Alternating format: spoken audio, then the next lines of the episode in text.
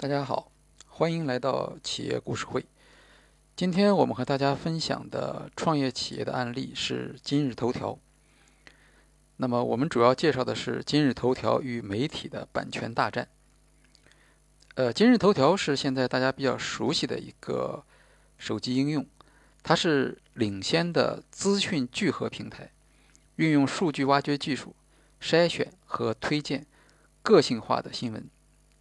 那么，按照今日头条算法架构师曹欢欢先生的说法，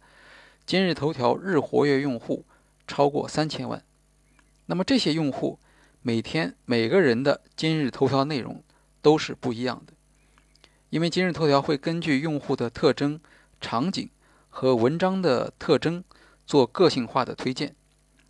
他们的口号是：“我们只给你最想看的新闻，而不是那些你不关心的新闻。”作为今日头条的用户，无需做任何选择，甚至都没有内容类别的选项。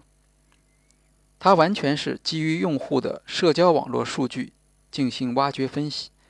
再通过算法提供给用户自己最感兴趣的消息。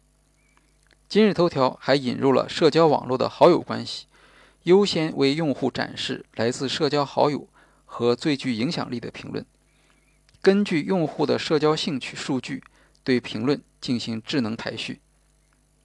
今日头条本身不生产新闻，用户所看到的信息实际上都是来自于其他新闻媒体和网络。它也因此得到了“新闻搬运工”的绰号。二零一四年六月三日，今日头条宣布获得 C 轮一亿美元融资。六月六日，《新京报》发表社论指出。技术的发展不应当带来版权保护的恶化。今日头条并非作品内容的创造者，转发他人作品理应付费，这是尽人皆知的法律常识。但这款软件有没有尊重版权人起码的权利呢？平面媒体采写原创内容是有成本的，这些成本通过订阅费用、广告等方式回收。如果用户养成了通过今日头条看新闻的习惯，那么原创内容媒体的订阅者和网站访问都会减少，他们的订阅收费和广告收入自然也会下降。过去，门户网站与传统媒体的合作模式通常是，门户网站每年付出一定金额获取传统媒体的内容，但今日头条。并不向内容提供方支付这方面的版权成本，它只是直接抓取包括纸媒、网媒、自媒体等呈现在网络上的内容。知识产权律师尤云婷说：“今日头条是建立在寄生并损害原创内容媒体之上的，显然它的自立性大于共赢性。”对此，今日头条方面回应：“自己如任何一家搜索引擎一样。”不修改合作网站的页面内容，不展现自己的广告。公司将合作网站页面完整展现给用户，其中包括网址、广告、品牌、下载链接、微信公众账号等。在合作伙伴服务器稳定的情况下，用户被完整地重新定向给合作网站。许多合作网站每天获得了上百万的用户访问。同时，今日头条也会尊重所有的媒体网站，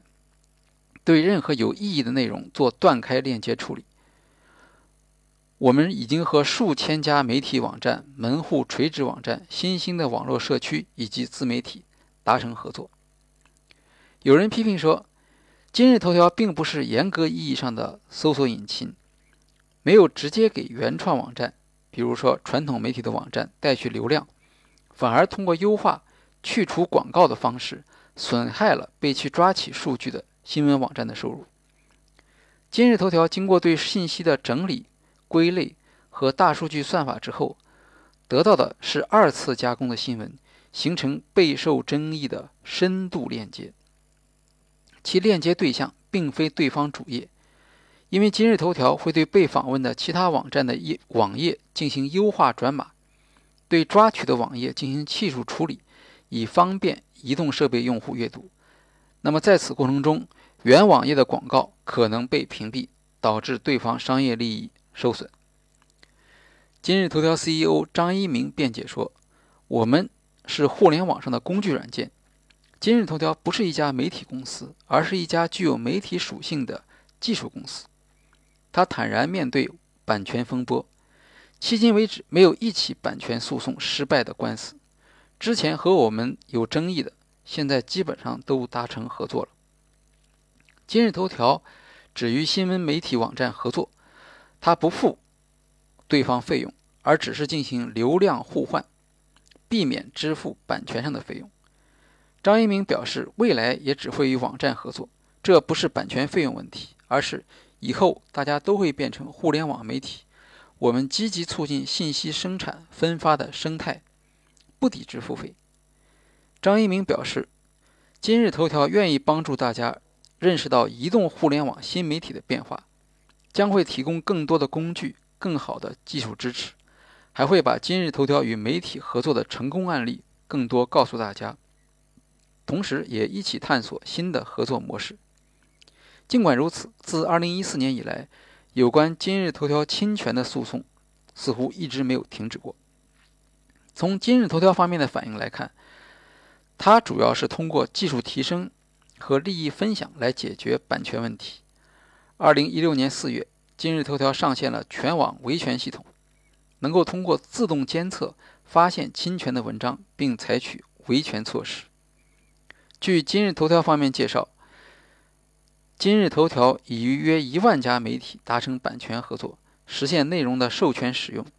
几乎覆盖国内所有中央、地方和行业媒体。授权也就意味着能够分享收益，由此来解决视频搬运的技术对比难题。今日头条自主研发了叫做 CID 的系统，这个 CID 系统的意思就是内容识别系统。每个视频内容上传后，会得到唯一的内容指纹文件，系统会将这个文件与头条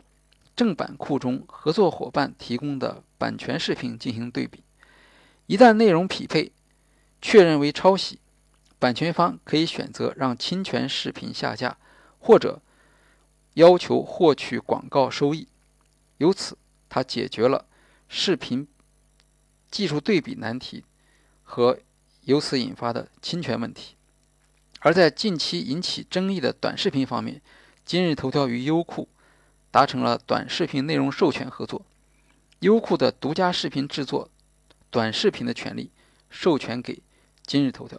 这主要是指目前短视频里面有很多人把一些受版权保护的，例如一个完整的电影切切片成为很多碎片化的短视频，那么这些短视频实际上是构成了对原有版权方的一种侵权。通过这种独家视频制作短视频的授权，那今日头条就获得了短视频制作的合法性。总结一下，今日头条不是内容的创作者，却从高质量的内容创作中获得了也许是市场上最大的收益。而内容创作者虽然也能够通过授权获得收益，但他们的收益与今日头条所实现的收益远远不能相比。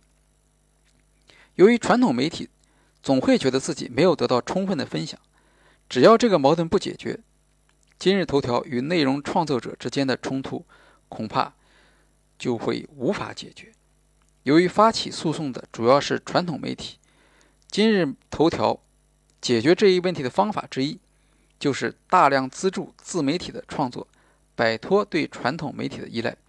据说现在今日头条每年用于内容建设的投资。达到十五亿元，这主要是鼓励自媒体进行原创。不过，自媒体即使能够解决内容的数量问题，却也带来内容低俗的麻烦。那么，近期来看，今日头条的主要麻烦是内容的审查。好消息则是，由于抖音等 APP 的快速成长，今日头条现在的版权纠纷相比起来，看上去不那么刺眼了。好，今天的企业故事会就介绍到这里，谢谢大家。